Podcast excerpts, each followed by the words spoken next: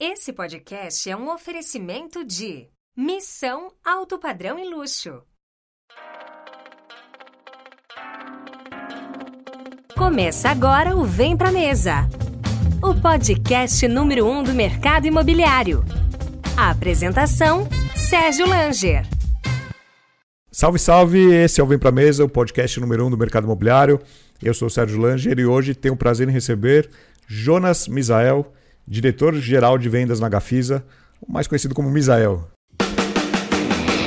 Corretor de imóveis. A Plano e Vendas tem um convite para você. Venha realizar milhares de sonhos conosco e trabalhar na melhor house do Brasil. São 60 empreendimentos em comercialização com mais de 8 mil unidades em estoque. Em 2022, teremos ainda 15 lançamentos para movimentar a sua carteira com novidades. As melhores comissões, campanhas, premiações e programas de fidelidade. Seguindo nossa metodologia, aqui você vende. Nós garantimos. Venha para a família Plano e Vendas. Vem ser feliz com a gente. Acesse www.vempramesapodcast.com.br barra Plano e Vendas. Misael, seja muito bem-vindo ao Vem Pra Mesa. Boa tarde, obrigado Sérgio pelo convite. É um prazer estar aqui com vocês, né? E um lugar onde passou muitos nomes, né? Que sempre deixou um ensinamento para nós. Obrigado pela oportunidade. Eu que agradeço. Você que está nos acompanhando no YouTube, inscreva-se no canal, deixe seu comentário. Se você já trabalhou com, com o Misael, o Misael tem muita história no mercado. Você trabalhou com o Misael na Fernandes, na Lopes, na Trisul. Ele vai falar um pouquinho de toda a trajetória dele na Gafisa agora também. Deixe o um comentário aqui se você tem alguma passagem marcante aqui com o Misael. Comenta aqui, porque sempre a gente tem reencontros nos comentários. Legal. Gente que trabalhou no passado. Você que está no Spotify, siga o nosso canal no Spotify. Toda segunda-feira uma atualização, um episódio novo para você. E é, um agradecimento aos nosso, ao nosso patrocinador, a Plano em Vendas, é, corretor de imóveis. A Plano em Vendas tem um convite para você. Venha realizar milhares de sonhos e trabalhar na melhor house do mercado. São 60 empreendimentos em comercialização, mais de 8 mil unidades em estoque, 15 lançamentos esse ano. O, vou deixar o link aqui na descrição. Vem para mesapodcast.com.br barra plano em vendas. Um abraço lá para o Simão, um abraço para o Everton, lá da pessoal da Plano e Vendas. Misael, a gente estava falando de história e, e, você tem muita história no mercado imobiliário. Você tem passagens aí por, por grandes imobiliárias, hoje numa grande, numa grande house, aí numa, numa incorporadora, construtora. É, você entra no mercado imobiliário na Lopes. Isto, Sérgio. Eu entrei no mercado imobiliário em 99, na Lopes. É, e fiquei na Lopes até 2013. É realmente. 14 anos de Lopes. É uma história. Você entra como corretor? Corretor, corretor, né? E passei por todas as etapas: corretor, coordenador, gerente. E hoje eu sou um corretor que estou como diretor, né? E a gente fala, a gente conversou com muita gente que foi Lopes ou é Lopes. É, a Lopes é uma escola, Sem uma verdadeira escola. Sem dúvidas. Né? E. É, chega. É, é, é, complicado, né, Sérgio? o, o a gente ter a certeza que você nunca mais vai conseguir montar um time que a Lopes tinha de 10 anos atrás. Mas já vamos falar dos, dos nomes aí, vamos, vamos, vamos segurar um pouquinho, porque você, você trabalhou junto, liderou, gente que hoje está liderando aí grandes empresas, grandes estruturas. Agora, você entra na Lopes como corretor, é, motivado por. O que, que te motivou a entrar na corretagem? Então, Sérgio, eu era do, do mercado. Eu trabalhei na Fininvest, né? Há algum tempo. Como vendas? Eu era analista de crédito e cobrança. Analista de crédito. Crédito e cobrança. CLT. Sim, CLT. E aí já casado com um filho, enfim, o meu irmão já trabalhava no mercado imobiliário. O meu irmão já era corretor. E aí então, uma vez numa, numa festa de família, ele pegou e falou, poxa, por que, que você não vai ser corretor? Eu falei, mas quanto ganha? ah, depende de você. O quanto ganha vai depender muito de você, enfim. E aí eu estudei um pouco mais sobre o que era ser corretor realmente e entrei fui aparecendo na Lopes, né? E aí quando você chega na porta da Lopes, já naquela época, você olhava o estacionamento, os, os carros, carros, ah, ali tinha que deixar os carros, né, dos gerentes, dos diretores, enfim. Isso tudo era fascinante, né? Era era acho que o, o grande a grande chave que motivava qualquer pessoa que chegava lá na porta da Lopes. Você, Então- nasceu onde? Você, é de onde? Eu sou de São Paulo Você é de mesmo. São Paulo, que você tem um sotaque. É mesmo? Não, achei sou, que você era de outra região. não, eu sou de E, São Paulo. e aí você chega no estacionamento da Lopes, vê só carro importado. Ah, tô no lugar certo, né? Enfim. Vou ganhar dinheiro. É isso aí. E quando você entra e começa a conhecer um pouco mais o que é a Lopes, você começa a ver que as pessoas que, que estão liderando as equipes são pessoas que as histórias é muito parecida daquela do- com a sua, né? São pessoas que muitos pararam uma universidade no meio do caminho, é, que vêm da periferia, que que tem realiza, tem sonhos, né, para realizar. ah, então você vê que que as histórias se misturam, que é muito parecido, que tudo é possível, que você poderia estar sentado numa posição daquela, não tinha nenhum tipo de impeditivo para você alcançar o seu objetivo. Você chega na Lopes, é, você, você tem alguma ajuda, algum treinamento? Ou, te colocaram num plantão, vai lá? que- Como é que foi esse- esse- o seu início? É, muitas vezes, né, Sérgio, nós precisamos voltar lá atrás e colocar em prática, né? Aquilo que, que nós fazíamos lá atrás, colocar em prática hoje. Que eu acho que a grande é, falha que acontece é, nos gerentes de muitas empresas. É, então, não. Para você, você entrava na Lopes e para você fazer um, um plantão na central da Lopes, você levava seis meses. Você tinha que conhecer os produtos da empresa. Tá Você, você passou por um longo treinamento até ir para o campo de batalha. Perfeito. E quem dava o treinamento era o próprio gerente. Sérgio, eu, eu, eu fazia os meus plantões no final de semana. Na segunda-feira eu tinha que estar lá na, na- no, no salão da Lopes para contar para o meu cliente, pro, pro meu gerente, a história de cada atendimento que eu fiz. Ô, este cliente, fala um pouquinho deste aqui. Como foi? Agora você me conta este. Agora você me conta este. Então, Reportar, tinha esse reporte. Perfeito, perfeito. E a em cima de cada cliente você tinha um remédio. Ó, para esse aqui você vai fazer isso, para esse você vai fazer assim, para esse você vai fazer assado. Hoje você não vê mais esse tipo de coisa. Mas isso era quando você entrou em, no, início dos anos 90 2000. Isso, Depois de 10 anos- perfeito. 5, 10 anos já, já não era assim. Já não era mais assim, né? Mas é, é que você pega o ano de 2007, 2008, onde, onde as empresas começaram a abrir capital, e aí então se perdeu um pouco a qualidade, né? É, tinha que formar as pessoas muito rápido. Tinha que ter muito corretor, muito stand abrindo, Isso. muita mão de obra E, precisava. con- consequentemente, você perdeu a qualidade. Não só no corretor, mas como no gerente e, e assim, na cadeia toda, né? É, então foi deixado um pouco isso de lado. E eu acho que é coisa que o gerente que estiver nos escutando agora entender que isso é uma coisa que não pode deixar de ser feito. Tem que colocar em prática. O corretor não é você contratar, porque a parte mais difícil é você contratar o corretor. Né? Tá todo mundo disputando o corretor hoje. Então é você contratar o corretor, colocar ele no plantão, mas antes de colocar e deixar ele solto no plantão, você explicar para o cara, você fazer o acompanhamento dele. E não só soltar no plantão e esperar vir a venda. Então eu acho que falta um pouquinho hoje é, em todas as, os, as empresas, no modo geral, um pouquinho mais disso, sabe? O treinamento, o acompanhar realmente o corretor. Isso que você teve no início, que para você foi fundamental para formar a sua, a sua base na corretagem. Sem dúvida. Isso foi extremamente importante. O meu primeiro gerente na Lopes chama Oséias. E é o cara que realmente começou a criar todo esse alicerce da minha carreira, da, da minha história. E aí, como imobiliária, você trabalhava em plantões das incorporadoras, das construtoras. Na época não tinha house. Não tinha. Não tinha esse fenômeno house. Não tinha, não tinha. É, nós trabalhávamos nas, nas construtoras, né?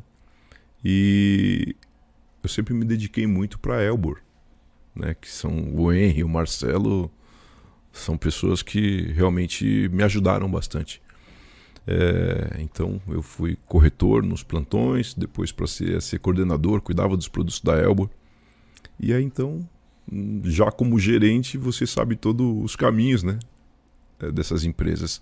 Então eu sempre me dediquei muito a, aos produtos da Elba. E aí eu posso falar pelo lado do incorporador, e, e hoje você está do lado do incorporador, né? você está do outro lado da mesa. O, o incorporador ele, ele tem, ah, não sei se um carinho ou uma, uma predileção, uma, uma, ele prefere às vezes algum diretor, algum gerente, até para quando ele vai lançar um produto, ele quer aquele, aquela pessoa. Né? Começa a ter um, um vínculo né? entre, entre o gerente ou o corretor, normalmente gerente e diretor. Né? Ah, eu quero o Misael pro- no meu plantão. Sérgio, porque você não constrói as suas alianças somente com resultado. Né? Você tem que ter relacionamento e resultado. Não pode ser só relacionamento, porque você precisa entregar aquilo que a empresa faz, né? que o cara constrói prédio, precisa ter liquidez. E você também não consegue ficar só em vendas, não ter relacionamento. Então tem que ter um pouco de cada, tem que ser 50-50, né? E, e, é isto que fazia com que eles realmente, nesta época, né? Que eu acho, não sei se isto acontece mais, porque eu, estou fora da, das imobiliárias há alguns anos, mas é o que o, o, os incorporadores solicitavam por conta disso. Agora, você também, do lado de gerente, diretor, tinha, tinha preferência por algumas construtoras. No caso da Elbro, você citou. Você, você, se identificava com, com, a, com a empresa. É, lógico, tem a questão de comissão, premiação que ajuda. E o produto, né? Ah, é o produto que eu me identifiquei, vou fazer. É, como que era essa escolha de produto? Vinha de cima? Você tinha essa... Não, Não. Tinha, né? você tem as suas metas, né? Claro. É, a empresa colocava as suas metas também. Então, sim, tinha um pouco que, que vinha de cima, mas era muito a identificação com os incorporadores. Eu falei aqui da Elbor, falei, mas uma outra empresa que sempre gostei muito de trabalhar é a própria Diálogo, né? A Diálogo, sim, sim. você chegava com a proposta, os meninos não perdiam tempo, colocava realmente o cliente para dentro. Então, é, você buscava pessoas que facilitavam as vendas, né? E não algumas outras que atrapalhavam. Agora, você, você acompanhou esse início da, da, da criação das houses. Como é que foi isso? Esse, esse... No início dos anos 2000, né, em São Paulo? É. Quem foi a primeira house de São Paulo? A Seller, né? A Seller. A Seller, a Seller. me recordo. É, o Gilson comentou aqui. O é Gilson, o, acho, acho que o Gilson chegou já tinha criado a Seller pouco tempo depois. Não foi é. o Gilson que criou. A Seller, né? Porque quando corretor eu me recordo de dividir muito plantão com Orlando, com Rodrigues, né? Enfim, então a primeira, a primeira foi a Seller. Já na Lopes, na Lopes, é, quando foi montar a house da Iven, aí foi onde realmente nós sofremos bastante, né? Porque levou muita gente. Levou muita gente.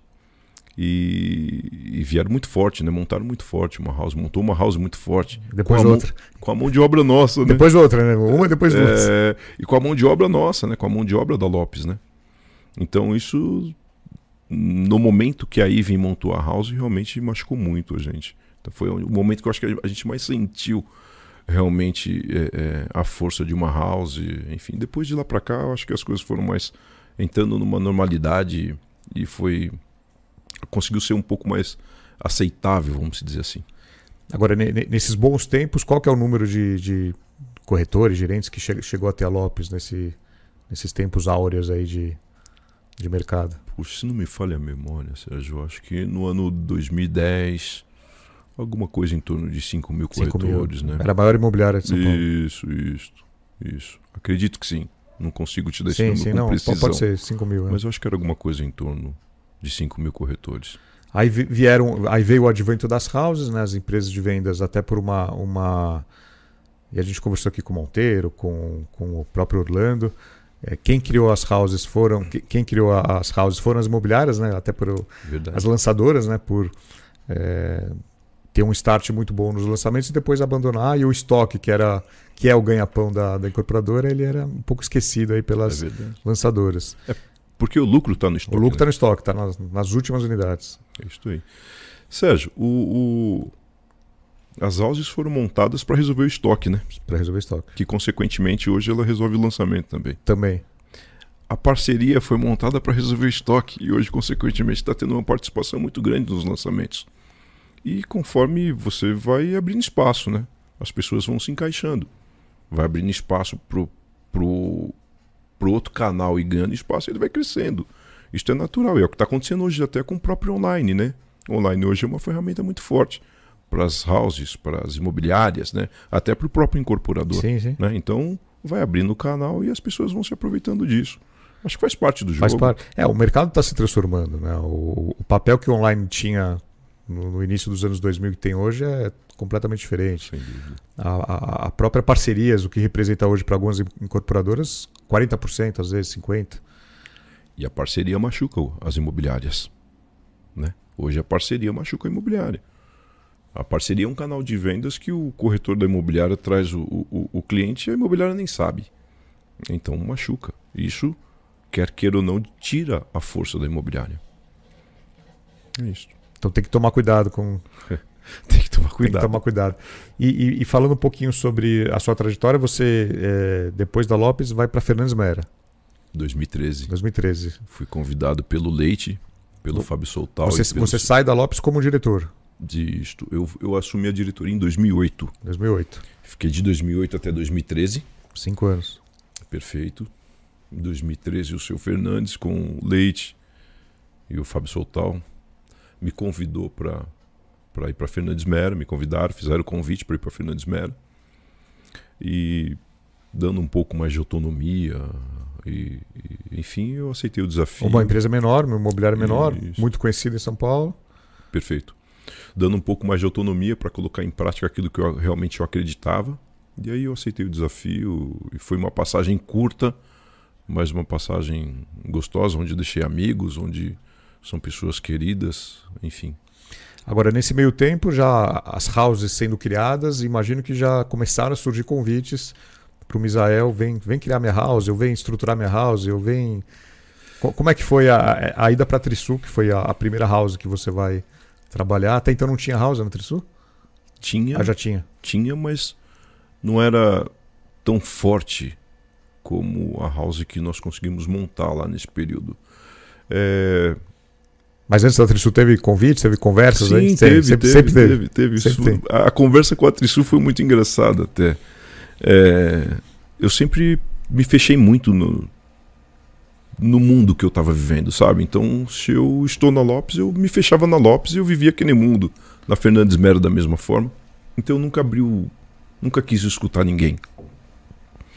E aí, então, uma ocasião, o, o Sérgio Mano, que era o diretor comercial da, da, da, da Trisul, me convidou para tomar um café. E eu fui, na maior inocência, acreditando que era um produto que chamava Latitude Aclimação, um produto que eles lançaram na aclimação e o produto não foi muito bem. E eu, na confiança, poxa, vou trazer um produto para casa, né? Não foi bem lá o produto, tá me chamando logo na segunda-feira depois do lançamento, tá me chamando lá para entregar o produto pra gente, enfim. Sentamos lá, ele falou: Misael, eu preciso conversar com você. Pode falar, Sérgio. É, eu quero fortalecer a nossa house aqui na Trisul. Eu quero realmente montar uma house nova aqui na Trisul. Enfim, eu peguei e falei: Sérgio, é, mas eu posso te indicar alguém é, para fazer isto para você? Que eu estou na Fernandes Mera. Não, mas eu queria você. Não, Sérgio, mas eu não posso indicar alguém para fazer isto. Não, mas eu queria falar com você. Esta conversa nossa começou em setembro e ela foi finalizar em dezembro. Porque eu, eu, eu aceitei o desafio de ir para a Trisul, só para você entender, Sérgio, sem conhecer o estoque que ela tinha. É... Mas pela Lopes você, você já sabia da dimensão que era uma Trisul. Sim. Empresa de capital aberto. Perfeito, que era a junção da, da Encosso com a Tricure, enfim. Sabia, tinha conhecimento é que eles não lançavam muito com a Lopes, né? Lançava mais com a Brasil Brokers. Sim. Não, mas de mercado você recebia Sim. as análises, tá? Perfeito, perfeito, perfeito. E aí então aconteceu esta situação e chegou em dezembro, num bate-papo lá com o Jorge Cury e com o Sérgio. Ele falou: Misael, quero que você comece aqui comigo dia 6 de janeiro de 2015. É, aqui a carta branca e você monta a empresa. Tá aqui as pessoas que vão te assessorar e monta sua empresa. Eu só preciso de uma house forte. Aí foi a história que de 2015 que foi construída, uma história no meu entendimento de sucesso, porque quem acompanha a empresa na bolsa de valores sabe o quanto, qual era o valor da empresa em 2015 e o quanto ela vale hoje. Uma empresa que tem muito bem posicionada no mercado.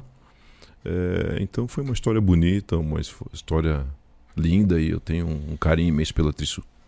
E aí você fica cinco anos na Trisul até. Eu fiquei, fiquei de 2015 a 21. Anos, seis anos. Isso, isso. Seis anos na Trisul até receber um convite da Gafisa. Perfeito. Ano passado, vai fazer um ano de Gafisa. Isso, agora dia 5 de outubro. 5 de outubro vai fazer, vai fazer um, um ano de, de Gafisa, onde abalou o mercado. Podemos falar aí que a, a sua saída da Trisul e, e você não sai sozinho. Perfeito. Foi um movimento é, não sei se posso falar importante, mas um, um, foi um movimento que deixou o mercado atento, né? As incorporadoras, as imobiliárias. Perfeito. É, nós estávamos num bate-papo aqui fora do ar e, e você sabe que fui falei com o meu coração aqui para você que não é a mexida que eu gostaria de ter feito naquele momento e nem da forma como foi feito. Mas eu acho que a gente consegue é, ter seguidores, né, Sérgio? A gente consegue construir um, uma carreira bacana e, e, ter pessoas que confiam naquilo que a gente faz. É, a minha saída da Trisul não foi uma saída repentina, que eu acordei no dia seguinte e falei vou embora. É, a, a quis crescer num momento que eu, como o líder de vendas, não acreditava. É, eu acho que as empresas têm que crescer mesmo. Não só na a empresa em si, mas o departamento de vendas. Mas para isso você tem que ter volume. Você tem que ter produto, você tem que ter lançamento. Para que o homem de vendas entenda que ele vai dividir o pão, vai repartir o pão com mais pessoas, mas que a mesa dele é uma mesa farta também. Que isto, se dividir, não tem nenhum tipo de problema. Então, o crescimento da Tristo naquele momento não foi um crescimento interessante. Então, nós sofremos com isso. A empresa sofreu com isso. O departamento de vendas sofreu muito com isto. É, então foi uma conversa que se carregou o ano de 2021 inteiro. Eu, o meu posicionamento em relação àquela mudança.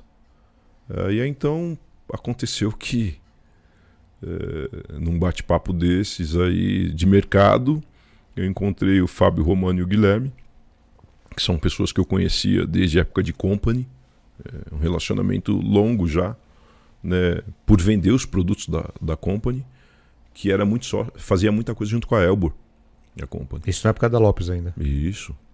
E aí então eles me convidaram para reestruturar também o departamento de vendas lá da Gafisa. Então nós chegamos lá o ano passado e aí consequentemente nós levamos uh, uma boa parte do time Agora, nós levamos ou o time. Tem alguns que você leva e tem alguns que vão porque você saiu também, né? Porque o corretor hoje, é, a grande maioria é autônomo, ele decide onde ele vai trabalhar. Perfeito. E, e você, como falou, é, é, é uma pessoa que construiu um nome no mercado e muita gente, se o Misael for para A, vai para A, se for para B, vai para B. Independente do Misael.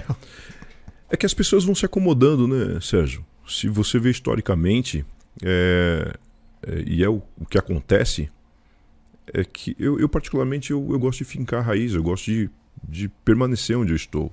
Por mim, se as coisas fossem conversadas da maneira como deveriam ser conversadas na época, eu me aposentaria na Trisul. Mas eu acho que a coisa tem que ser boa para todo mundo.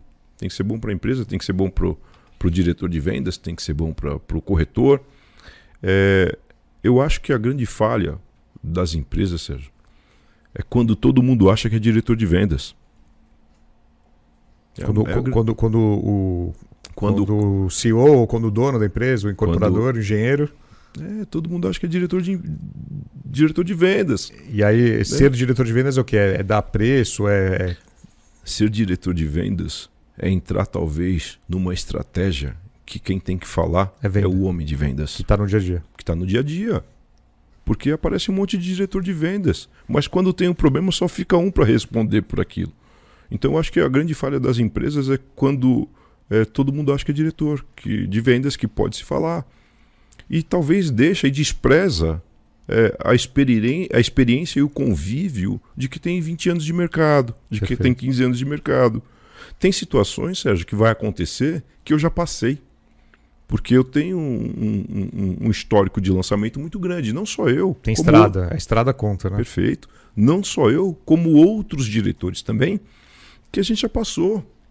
E o problema que aconteceu, a gente sabe como resolver, porque eu já passei por aquilo. Talvez não igual, mas muito semelhante. Claro. Que eu vou saber o que fazer para tentar resolver.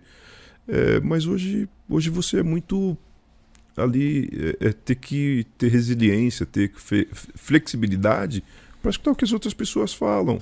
Né? Então, eu acho que a grande falha das empresas é, é quando todo mundo acha que é diretor de vendas, que eu acho que é o, eles acham que talvez é o ponto mais fácil onde você pode falar ou opinar.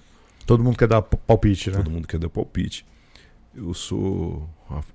eu sou corintiano, né? Eu também. Não sou aquele torcedor, eu não sou aquele torcedor de estádio, enfim, nem nenhum tipo de fanático, mas eu gosto de futebol e eu acompanho. Uma, da, uma das declarações do Mano Menezes, quando o Corinthians estava numa ótima fase, ele falou: Sabe por que tudo vai bem aqui? Porque o torcedor torce, o diretor dirige, o treinador treina, o jogador joga, é cada um na sua função. Cada um no seu quadrado. É isso. Por isso que o Corinthians foi aquele sucesso lá na, na, na administração, no comando dele.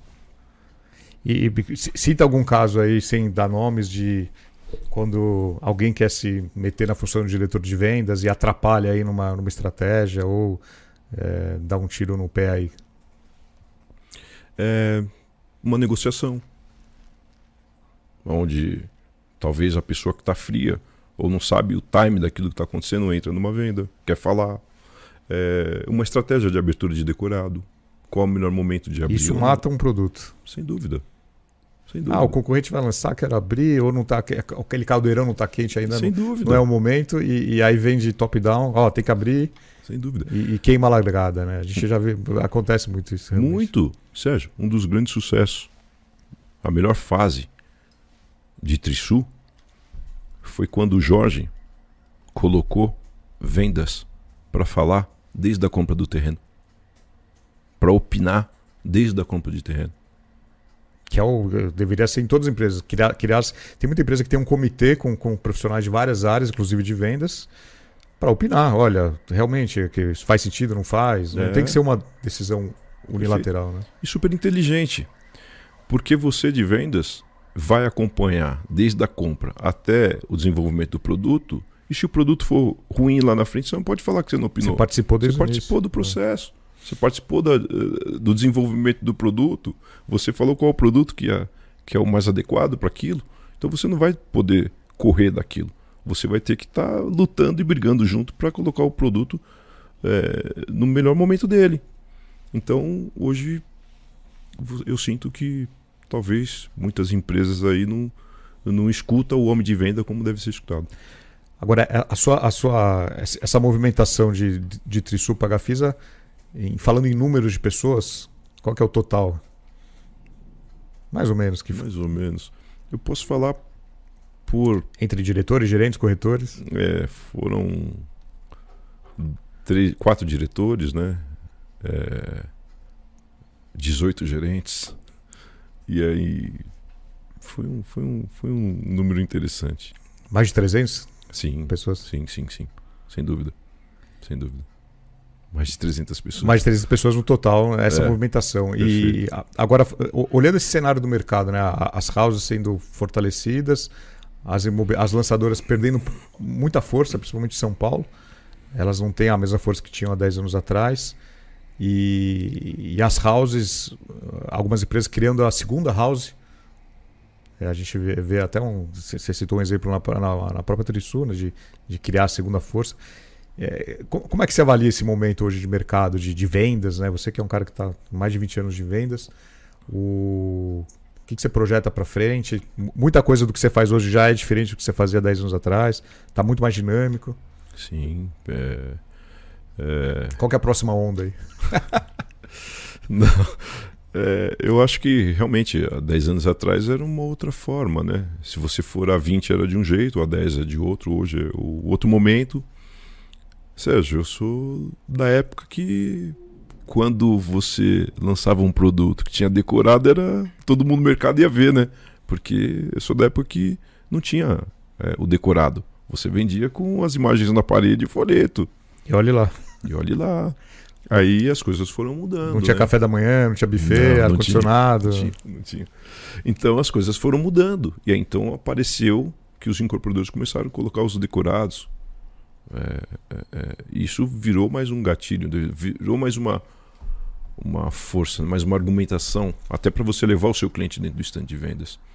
E aí hoje a gente está na, na, era da, da tecnologia, né? Tamo, estamos na era da, é, do, do, cliente entrar no, no, no, site da empresa e navegar e vasculhar todo o produto é, e chegar já no, no, no, stand de vendas com, às vezes, sabendo mais que o corretor. Mais que o corretor. Mais que o corretor. E para isto, o corretor tem que estar preparado para conseguir argumentar, para conseguir defender o produto que ele está. É, então eu acho que é, eu acho que, que, que, nós estamos nesse momento de mercado agora. É, em relação às, às imobiliárias, é, eu acho que precisa ter o foco, né? Ter o foco, você focar no produto, né? Eu acho que você tem que estar tá aliado aos incorporadores. É, e não simplesmente olhar só aquilo que interessa. É, tem que ter sabedoria para balançar, girar todos os pratos. E a House cada vez mais, falando quando você, é, você pergunta é, de ter duas houses, eu acho que as empresas têm que crescer, como eu te, já disse aqui. Mas eu acho que tem que saber o momento de crescer. Né? É, eu acho que o homem de vendas tem que ser valorizado. É, se você cria duas houses e você não tem mercadoria para sustentar esses, a equipe, as equipes, vamos dizer assim, você acaba fornecendo é, corretores, talvez, Sérgio, que ele não tem uma experiência suficiente para conduzir um, um, um, um, cliente, ele deixa de trabalhar na house, começa a montar o escritório dele lá, pequeno, né? É, ou fazer anúncio e ir para uma carreira solo e começa a vir através do canal de parceria. Porque o corretor pensa, poxa, eu estou aqui para eu atender só com através do meu esforço. Na roleta eu não atendo. É, eu vou fazer as minhas coisas e, e, e, se aparecer um cliente eu trago aqui e faço a venda através do canal de parceria. Consequentemente você vai perdendo a qualidade na mão de obra. Porque hoje o corretor também, com três meses de, de mercado, ele faz uma venda e ele acha que já é autônomo. Ah, agora você é autônomo. Sim. E tem muita coisa para queimar, tem muita linha para queimar ainda. Para ir partir para esse tipo de pensamento, para partir para este nível, eu sou a favor de que todo mundo tem que crescer, mas na hora certa. Agora, da, da, da, sobre em relação a parcerias, você tem alguma. um pouco uma pulga atrás da orelha em relação a parcerias? Não, não é isto. É que eu acho que a venda não pode ser. Acho que a venda tem que ser trabalhada. Eu acho que muitas vezes a venda da parceria passa a ser até mais cara para o incorporador, né? Então, acho que a venda não tem que ser a qualquer custo, a qualquer preço. Eh, eu acho que você tem que valorizar as pessoas que estão dentro da sua empresa. É isso, o cara que vende, veste a camisa da sua empresa. A venda por parceria é uma venda que eu acho que é importantíssima. Mas quando você tem algum tipo de problema no produto, Sérgio, para você resolver através de parceria, ou você paga mais prêmio, ou você dá uma taxa diferenciada, né? Sendo que o, as pessoas que estão lá no dia a dia com você, vestindo a camisa da sua empresa, é o cara que talvez vai ser que na área de vendas tem é, é, é, ônus e bônus, é o cara que talvez vai sofrer algum ônus para poder responder para você. Que você, como diretor, como líder, você vai mudar um pouquinho ali o nome do seu barco e você vai direcionar para o lado que você quer. E talvez o cara que está lá todo dia com você ele sofra um pouco mais. Então é isso, mas não, a parceria é um, é um canal importantíssimo hoje para todas as empresas. Mas eu acho que tem que saber a dosagem certa. Se você der uma da, a dose de um remédio acima daquilo que, que você pode, você mata o cara. E menos também. Então tem que ser a dosagem certa. Agora eu quero dar uma dica para você que precisa ler e se informar sobre o mercado imobiliário. Você conhece o Imob Report? Então acesse agora e assine gratuitamente www.imobreport.com.br. Report com T mudo no final. www.imobreport.com.br. E falando em relação a taxas, é, hoje o, mercado está praticando taxas e até, como você falou, a, questão de contratar corretor está sendo bem disputado. Taxa, premiação, hoje está tá bem diferente do que era no passado, está mais agressivo. Tá, hoje é mais agressivo, né? Hoje o incorporador é... tem que pagar mais agora? A, a viabilidade mudou? é, já está no custo já dele, tá no custo, já está no né? custo da venda, não tem jeito. Mas hoje são taxas realmente, são prêmios mais agressivos, sem dúvida. Tem que colocar a mão no bolso. Tem, não, não acho que é colocar a mão no bolso, né? É que é o que eu estou te falando, é que o corretor está atrás de oportunidade, né? Vamos fazer um lançamento ali na região do Butantã, por exemplo, que você sabe a quantidade de produtos que tem lá. E é um produto que é extremamente importante através do canal da parceria. E aí eu vou ter que colocar um pouco mais de energia lá na parceria. E o que vai fazer o, cliente, o, o corretor levar o cliente lá se a gente premiar mais. É isto. Aí não, não pode virar uma guerra de, de taxas é, e é ruim para o mercado inteiro. Sem dúvida. Eu sei que muitos diretores de vendas de, das principais empresas se falam, tem, tem uma. Até você estava comentando, você trabalhou junto com, com muita gente que hoje está liderando aí importantes cadeiras. Então, tem, tem uma troca saudável aí de, de, de formações, de respeito. Ó, oh, não, não, faz isso, não sei. Como é que funciona esse, esse diálogo aí entre vocês? É, olha, somos, uh, existe um alinhamento muito forte, né? Que são amigos, né? Queridos realmente. Que nós temos um grupo, né? Então, eu, o Orlando, o Leôncio, o Matheus, é, o Caio, Lorenzo, então a gente tem um grupo lá pro WhatsApp que. Mas gente... fala os nomes das empresas, que quem não conhece essas pessoas, onde, onde estão essas empresas? É, Orlando. Cirela? Da Cirela, o Matheus na Elbor, Leôncio na Ezetec, o Caio na Ortiz, na, na Notis, Notis. e o, o Lourenço Nexto. Então a gente conversa bastante ali no grupo, enfim. Então, se somar o próprio Monteiro, né? VGV de vendas de anual desse, desse grupo é o quê? Mais de 10 bi? É, é bem mais de 10 bi. É pesado, né? É um número interessante, é pesado. Então, existe um respeito, sabe? É, entre nós ali. É, é, mas eu acho que quando fala de taxa dentro das houses, elas são equilibradas. Não tem é, nada fora, é equilibrado. o que dá uma diferenciada é em relação à premiação, né? Que aí está mais na parte da incorporação do que realmente em vendas. E, e você agora, com a, com a, sua experiência e anos de, de, de houses, qual, qual, a principal característica, a diferença que você vê entre uma house e uma, uma imobiliária de lançamentos? A, a, a característica principal é realmente o foco, né? É foco no estoque. Foco no estoque, foco no produto, né? Naquilo que, que... Sérgio, hoje você pega uma, Vou falar um pouquinho da, da, da Gafisa, né? A Gafisa, nós estamos, estamos passando por uma reestruturação. Este ano de 2022 aqui em São Paulo, nós fizemos o lançamento do Evolve, na Vila Mariana, e vamos fazer o lançamento do Cidade Jockey no Butantã.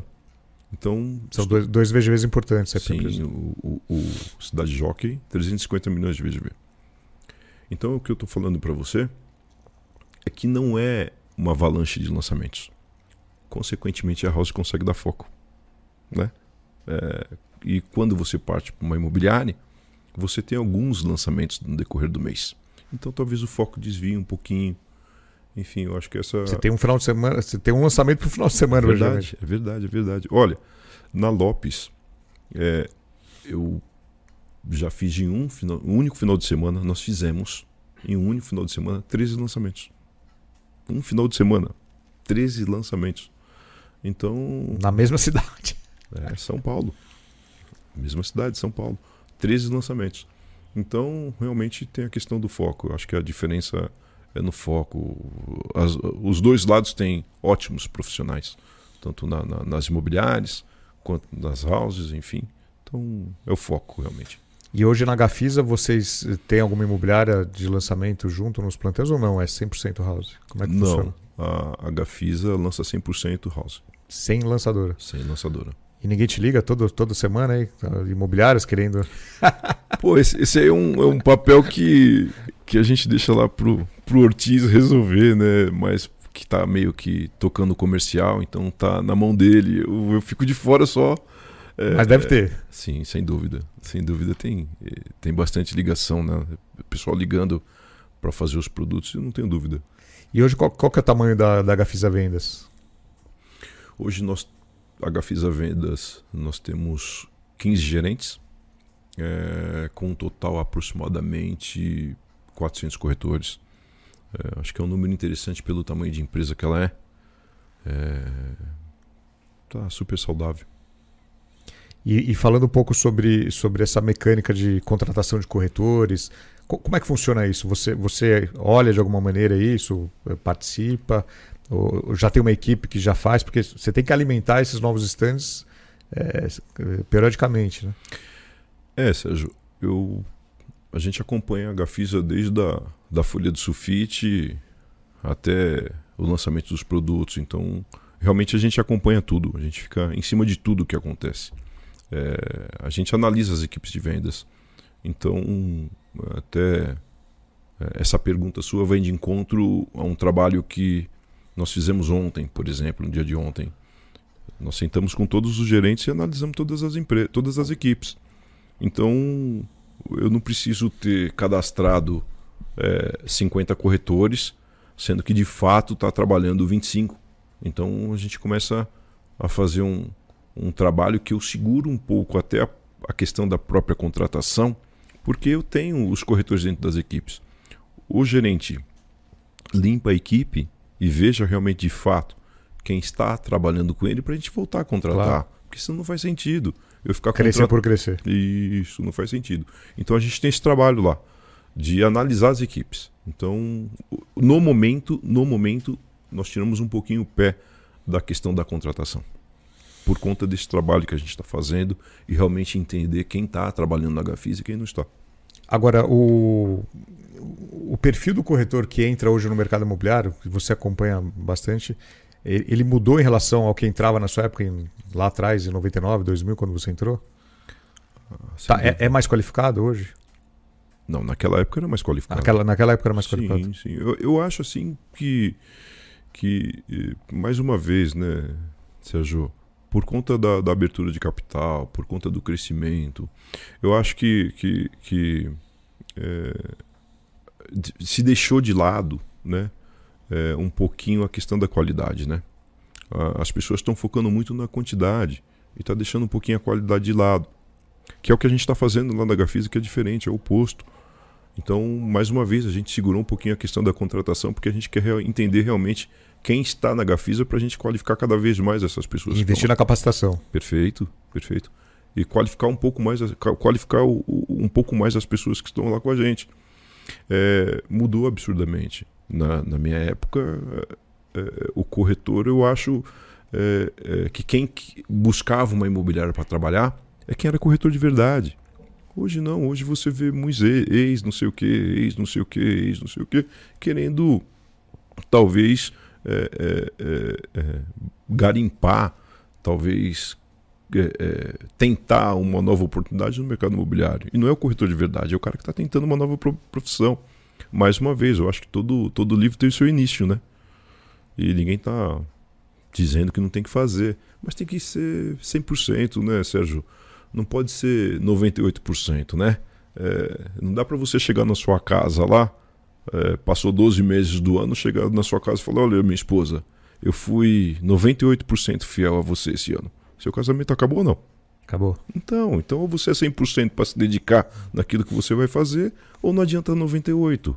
E é assim que eu vejo o corretor. O corretor que realmente se dedicar e trabalhar 100% daquilo que ele tem que fazer, é, ser o corretor de verdade, não ter vergonha de falar que é corretor, porque tem pessoa que tem vergonha até de falar que é corretor. Então o cara que realmente se dedicar é o cara que vai se dar bem. E quando esse cara entra realmente começa a entender os valores dos cheques que ele recebe, da premiação que ele recebe, ele vai ficar e, consequentemente, vai ter uma trajetória bacana. É assim que eu vejo. Hoje eu estava tava respondendo a uma, a uma matéria que vai sair até no Imob Report, que é nosso parceiro aqui também, é uma newsletter sobre o mercado imobiliário, falando sobre o papel do, do, do corretor estrela. Eles chamaram do corretor influenciador, daquele corretor que produz conteúdo, está nas redes sociais. Você é um cara bem reservado, você, você, tem pouquíssimas redes sociais, você é um cara que a, aparece muito no Instagram, é bem fechado, né? É. Qual, qual, é a sua, qual é a sua opinião do, desse, desse novo momento que o mercado vive? Tem um, alguns caras aí que, que, que tem uma imagem muito forte, e aí até a dúvida era, esses caras vendem, não vendem? Quanto, quanto que essa imagem aí é real, né? Porque hoje é, é muito fácil você produzir algo de mentira, entre aspas, né? Então, é, qual a sua opinião aí sobre, sobre redes sociais, a digitalização do corretor? Essa pergunta é, é maravilhosa. É, eu gosto, sim. Eu acho legal. Mas eu, eu gosto mais de acompanhar do que eu realmente. assistir. É, eu gosto mais de assistir do que realmente eu ficar postando alguma coisa. Eu só tenho o Instagram, não tenho Facebook. É, eu acho que é, é o futuro eu, eu acho que, é, que tem que ter realmente, mas eu acho que tem que ter com sabedoria, tem que usar com sabedoria. É, nem tudo que reluz é ouro, Né? É, eu vejo pessoas é, nas redes sociais postando alguns conteúdos que, quando você vai ver a história realmente da pessoa, não tem história, nunca. Não tem história de mercado, né? Mas conseguiu é, é, se prevalecer ou se beneficiar através da rede social. Ou seja, é, é duro falar isso. É, a internet deu voz para tolo. A internet deu voz para tolo. Tem pessoas que, que conseguiu buscar uma imagem ou uma história ou fazer uma história através da internet, mas quando você vai ver na prática mesmo, não tem não é bem assim. Isso. Não tem tudo aquilo currículo que ele diz que tem na internet. É... E as coisas que postam também, né? Você vê lá, às vezes, a gente se fala, a gente conhece o mercado, né? E, e lembrando que muitas vezes, quando uh, nós que somos diretores, nós que trabalhamos no mercado imobiliário, lembrando que muitas vezes aquilo que você posta, o seu público é o corretor, né? É, você não está conseguindo é, fazer negócio com isso. Você está fazendo uma publicação para o público que é o público que é o corretor de imóveis. E as pessoas se falam. Então não adianta muitas vezes você tirar uma foto onde você pega o ângulo de um stand com quatro mesas e o, tem mais 15 mesas vazias e vai falar que está bombando, porque cai por terra. Porque a gente se conhece, a gente conhece as pessoas, a gente vê as pessoas, a gente fala, a gente tem de mercado, roda, circula, vai na concorrência. E aí você vê que aquele post não é verdadeiro. Mas enfim, mas eu acho que, que as pessoas têm livre-arbítrio para fazer o que querem. É que eu sou realmente mais reservado na, na, na parte de, de, de, de, rede social. Mas e para os gerentes que estão abaixo, os diretores que estão abaixo, qual é a sua opinião de, deles usarem essa ferramenta para atração de, de corretores para equipe ou, ou, ou para conseguir cliente? Qual é a sua opinião sobre isso? Eu acho que é legal. Quando é feito com, com é, responsabilidade. Né? Inteligência, né? responsabilidade e inteligência. Isso, quando é feito com responsabilidade, com inteligência, eu acho que é super positivo. Eu acho que tem que usar, mas com responsabilidade. Mais uma vez, é, o, as pessoas que seguem, é, geralmente, é, o, o, pessoal do mercado imobiliário é ele me, é, são eles mesmos. O mercado é pequeno, né? É, eu vou soltar aqui talvez uma foto aqui que eu estou aqui com você, tentando impactar alguém, mas é o cara que segue o, o pessoal da, da, das outras houses, das outras imobiliárias. O público é sempre o mesmo. Então, quando você posta alguma coisa com responsabilidade daquilo que você está fazendo, eu acho que é positivo. Agora, quando vai cair por terra, eu prefiro que não faça. É o meu ponto de vista. Ótimo. Falando agora sobre perfil de produto, né? Tanto na própria Trisul quanto agora na Gafisa, vocês têm produtos de tickets diferentes, tanto no alto padrão, né? a Gafisa agora está investindo bastante no, no alto padrão, quanto produtos mais de médio padrão. É, quando forma uma equipe né, para definir quem, vai ficar no stand, tem, tem equipes especializadas no alto padrão, mais para o médio padrão? O que, que você pensa sobre, sobre isso? Olha, Sérgio, o momento nosso hoje a gente tem um estoque que, que nós estamos dando liquidez para esse estoque. E quando você olha o estoque da Gafisa, você tem produtos de um ticket baixo, médio e alguma coisa no alto padrão. Então, neste momento, é um momento que a gente precisa da equipe de vendas no todo para dar vazão para esse estoque. É, mas o, o, o, foco da Gafisa nos próximos produtos é realmente o altíssimo padrão. Consequentemente, nós vamos qualificar mais as pessoas para estar tá participando desse, desse tipo de stand, desse produto. Altíssimo tá... padrão, a gente está falando em qual ticket aí? Mais de 5, mais de 10? Mais de 5 milhões. Mais de 5 milhões. Mais de 5 milhões. E aí então nós estamos é, é, é, esperando passar toda essa, essa onda, que é a onda da desmobilização do estoque, para a gente olhar um, um, novo horizonte, um, um novo norte para dar uma reformulada assim até na, na, na própria equipe de vendas e, e, ter as pessoas cada vez mais qualificadas para falar com esse tipo de público. Que é um público muito mais é, seleto né? e, e preparado para lidar. Né? Exigente, né? Exigente. É um cara exigente, é um cara que quando ele senta com você numa mesa, ele quer que no mínimo você converse com ele de igual para igual. Né? Então, realmente a gente precisa dar uma, uma, uma, mudada um pouquinho no nosso segmento lá internamente e, qualificar um pouco mais as pessoas para esse tipo de público. E falando em relação a, a, ao seu dia a dia hoje, numa, numa empresa de vendas dentro de uma incorporadora, é, frente ao que era uma imobiliária, hoje vocês participam, imagino que vocês participam muito mais da concepção também do produto é, do que quando era imobiliária, que muitas vezes, lógico, tem alguns casos que você que a imobiliária entra, até comprou o terreno, vai fazer a pesquisa, muitas vezes a imobiliária participava. Outras vezes não, só entrava, ó, vai começar a vender, o, né, o MIT é tanto. É, como, como incorporadora consultora, você, você entra muito antes do projeto, né? Perfeito. Muitas vezes antes da compra da área, né? É, Que é o ideal, né? que é o ideal, né? É, hoje na Gafisa nós não estamos neste momento ainda. Acredito eu que iremos conversar num futuro próximo e tentar é, é, estabelecer algumas coisas nesse sentido. É, mas a gente participa sim da- das campanhas. Hoje a gente está entrando mais na parte da no momento da campanha, definição de nome de produto, né? Falando alguma coisa dos produtos, é, é, mas ele já meio que formatado, dando as nossas opiniões, é, é, visitando, né, os decorados para entender se tá no se tá é, se tem alguma coisa que talvez é, nos atrapalhe no momento de mostrar ao cliente, enfim, então é, não está nesse ponto ainda lá do, da concepção, ou melhor, na compra do terreno. Ainda nós estamos entrando meio que dizendo, vamos no meio do caminho, né? Então, mas eu acho que é importante sim as empresas de vendas, quem tem house ou quem tem uma imobiliária, escutar o homem de vendas, sabe? O cara escutar. É, é, acho que é importante. Acho que, que o cara que está lá realmente no dia a dia, né?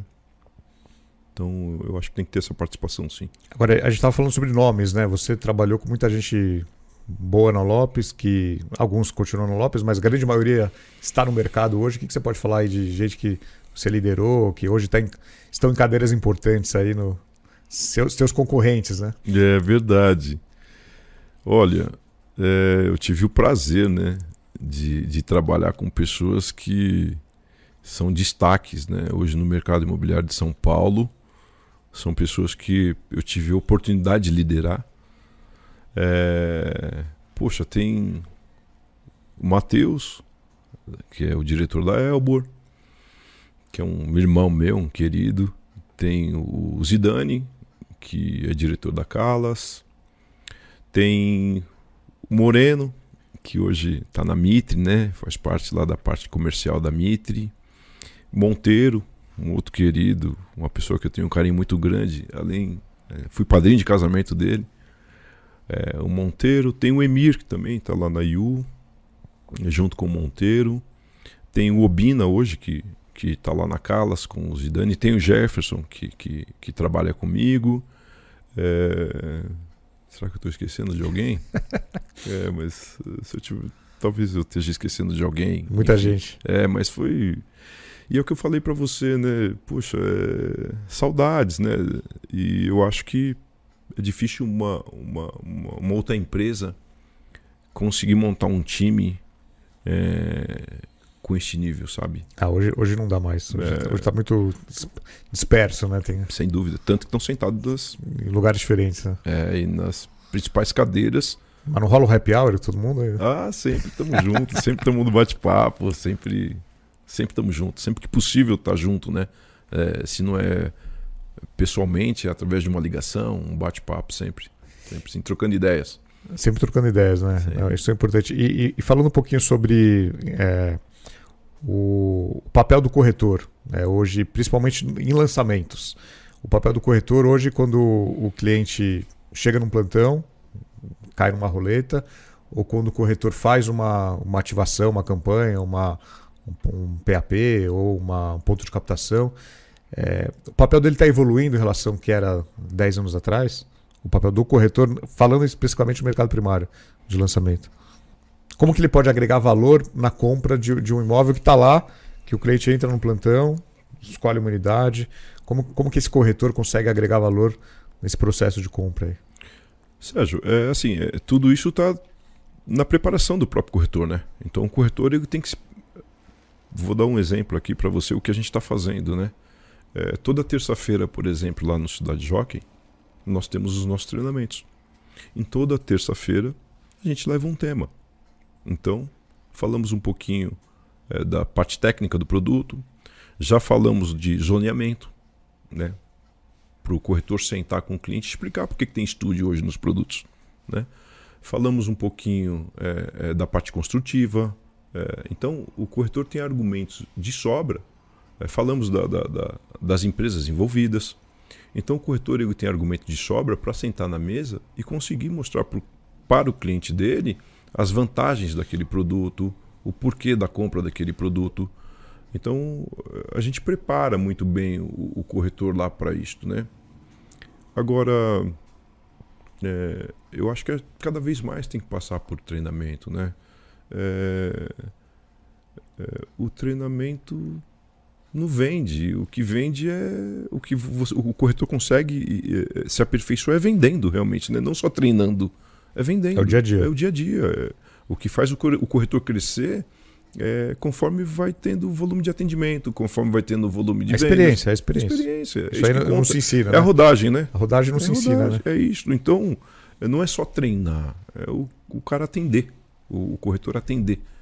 É isso que vai deixar ele um corretor bom e é isso que vai fazer dele um corretor bom. É isso. E esse projeto hoje que você comentou, Cidade Jockey, qual, qual que é, o, qual é o, o tamanho de, da estrutura do stand? Quantos corretores ficam? Lá neste produto nós temos uma média de 90 corretores.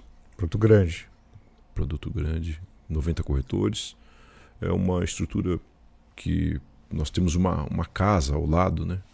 É, com 50 posições de, de computador, telefone, enfim, distribuição de e-mail. A gente faz uma oferta é, com pizza lá de quarta, quinta-feira. É, tem os pontos de captação, tem material para eles fazerem os é, pontos de é, é o, o, PAP, enfim, então tem toda a estrutura. Então, o stand se transformou no que era há 20 anos atrás, né? que era um, era um ponto para você receber o cliente, atender. Hoje é um ponto de trabalho, né? Um ponto de trabalho. É um ponto, de, ponto trabalho. de trabalho. né? E, consequentemente, ou seja, quando você visita uma imobiliária ou quando você pega um momento da própria house que você vai no escritório, você vê ela um pouco mais é, vazia. Por quê? Porque hoje o stand de vendas consegue te oferecer tudo isso, né? Tem uma estrutura que o cliente e... não vê, né? Muitas vezes não, não, são as mesas de atendimento, né?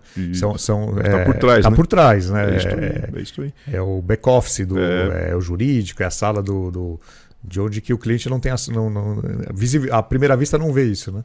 Lá nesse stand nosso, o, o, cliente nem sonha que tem isso, porque é uma casa, né? É, na rua é uma casa que, que faz parte do terreno. Faz parte do terreno. Que não, que não foi demolida. Não foi demolida e a gente está usando como estrutura. Então, se o cliente, se ninguém falar, o cliente nem sabe que tem essa estrutura lá. Mas a, a, a experiência deste produto é uma experiência muito bacana, sabe? Tem lá as, as salas de imersão, tem o cinema, tem a maquete, depois você vai para o atendimento e é um lugar muito bacana do atendimento os decorados não estão prontos ainda, mas vamos ter os três decorados. É, três decorados. Então, assim, quem está ouvindo a gente fora de São Paulo, muita, muitos lugares não fazem decorado, é. porque não, a viabilidade não fecha a conta. E, é, e você está falando de um produto com três decorados. Três decorados. É, é, estúdio 70 e 125 metros. É... Essa definição de qual tipologia vai fazer o decorado, vendas participa, contribui também? Neste, neste produto já estava. Já estava definido. Estava meio que definido, já, enfim. É, mas às vezes sim. Às vezes sim. É. Mais uma vez, Sérgio, o momento hoje lá nosso na Gafisa é o momento que a gente precisa redesenhar todo este momento que vendas precisa entrar. É, mas tem que participar, né? Tem que participar, tem que dar opinião, sim. É, em relação ao produto que tem que pôr decorado, se é sala ampliada, se não é, se é uma cozinha fechada, se não é, enfim. Nós tivemos a, a, a, a participação nesse produto em ver como está o decorado e conseguir opinar. Dizer se está bom, se está legal, se tem que tirar alguma coisa. Então é o momento. Tanto que ele não está pronto, ele está passando por uma, uma repaginada que nós fizemos alguma, alguns comentários e levaram em consideração e está passando por uma, uma repaginada. E, você comentou um pouco da, da, da, questão da experiência do cliente, né? Ele, ele, ele tem a, a imersão, ele tem, ele tem um roteiro até, até sentar na mesa com o corretor. Perfeito. Muitas vezes ele tem fica uma, duas horas no, no atendimento. É, em relação à pandemia, né? a pandemia trouxe muita mudança no mercado, é, mudança no tipo de produto, alguns estandes encolheram. Esse tipo de stand é um stand diferente, é um produto grande, VGV alto, então é, é um produto um pouco diferente do que a gente está vendo no mercado de stands menores, com menos meses de atendimento. É, é um stand que ele que ele está dividido em setores, né? Então tem lá 10 mesas de atendimento. É, eu acho que este stand está no momento pós-pandemia, que, pós que, que, era aqueles stand realmente que chamava muita atenção. Este, o, o Cidade Jockey, é um produto que chama muita atenção. O stand dele, a, a magnitude do, do stand, ele já impressiona. Então, é, eu acho que estamos voltando à normalidade em relação a stand de vendas, decorado, enfim. É isto. E na, na pandemia, você, você, é, você tá, na pandemia você estava na Trisul. Estava na Trisul. Estava na Trisul. É. E, imagino que na, nessa época vocês tinham dezenas e quantos stands abertos em São Paulo aí? No... Mais de 10 aí, tranquilamente. Sim, sim, sim. Não... Creio eu. Interior também, bastante, né? É. Era um outro time, né? Era outro time. É outro Mas time, a quantidade grande. É. Creio eu que deveria, nós deveríamos ter uns 15 a 18 plantões abertos, e, contando com o interior. Como é que foi se adaptar a esse momento de pandemia? Você que é um cara muito de, de, de stand, de local, de presença. É, foi fácil os primeiros dias, as primeiras semanas? Ou... É, foi, eu acho que foi, foi um desafio para todo mundo, né, Sérgio? Para todo mundo. Stand fechado, sem atendimento. É, para todo mundo. E o mais engraçado foi eu tentar me achar na primeira reunião via Zoom.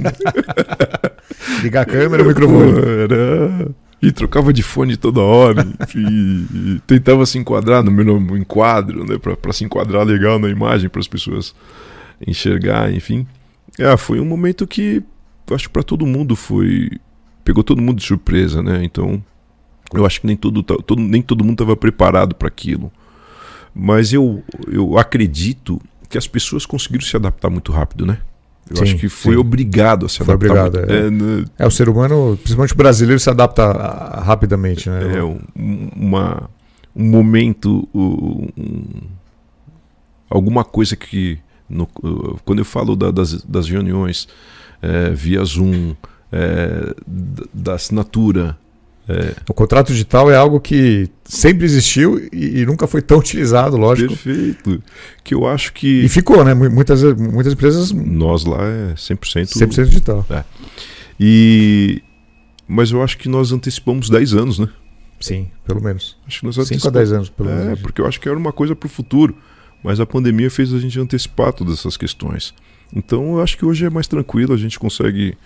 É, o momento foi realmente difícil, mas eu acho que a gente já conseguiu é, aceitar, né? Eu acho que já está meio no, no, no, na rotina de todo mundo, né? É tranquilo. Hoje, se o cliente falar, ah, quero fazer por Zoom uma reunião, você entra na sala é, e. É mais aceitável, né? Perfeito, perfeito. O próprio WhatsApp ajuda bastante, sim, né? Sim, sim. Eu acho que é, você vai falando com as pessoas por WhatsApp, com o gerente, com um colaborador seu que você precisa fazer uma chamada de vídeo, vai te dando. É, é, vai te deixando mais à vontade para para tocar esse tipo de. esse novo momento que a gente vive. Acho que é isso. E se a gente falar de legado da pandemia, o que, que a pandemia trouxe de legado que. Tirando o contrato digital, que é algo que ficou, é algo que era impensável antes da pandemia e hoje é mais aceitável? Ah, eu, eu... É assim, né? Essas reuniões online. Sem é, dúvida. Sem dúvida, né? Você, sem, dúvida, sem, dúvida, sem dúvida. Antes seria um desrespeito você falar que vai fazer online. Hoje é. Olha, eu não vou poder viajar, ou a reunião, sei lá, a pessoa está aqui ali. Isso é, facilitou, né? Muito, muito. E, e, e até o, o, a resistência das pessoas, né, Sérgio? Eu, eu sempre acreditei que o cliente eu tinha que estar tá olhando no olho dele para tratar algum assunto, mesmo porque é o fato da, de, de, ter a, a, a, a ideia que era um desrespeito, né? E não é mais isso, né? Hoje você consegue falar através da, da, da videoconferência, através do Zoom, com, da maneira que for, e não é mais. O, o, a, o próprio cliente entende o seu lado hoje, né? poxa, eu acho que é mais prático se a gente fizer assim ou fizer assado, e ele consegue entender. É, eu acho que é um dos pontos positivos que, que, que a pandemia deixou. E, e, falando em relação a projetos e mudanças em planta, é, é, algo que veio para ficar, porque no, no, início da pandemia era todo mundo falando de, de, de, de home office, ah, vai ter, preciso ter um, um desk office, um espaço na sala para trabalhar. Eu acho, eu acredito que isso realmente foi momentâneo, sabe? Eu acho que realmente foi no momento no, da pandemia que é, as pessoas começaram a pensar mais em relação a isto e, e, e, colocar no produto, né? Eu eu deixo mais por opção de planta, sabe, Sérgio? Eu acho que o, se você tem uma planta muito bem é, resolvida, eu acho que na, falando do, do, do lançamento, né?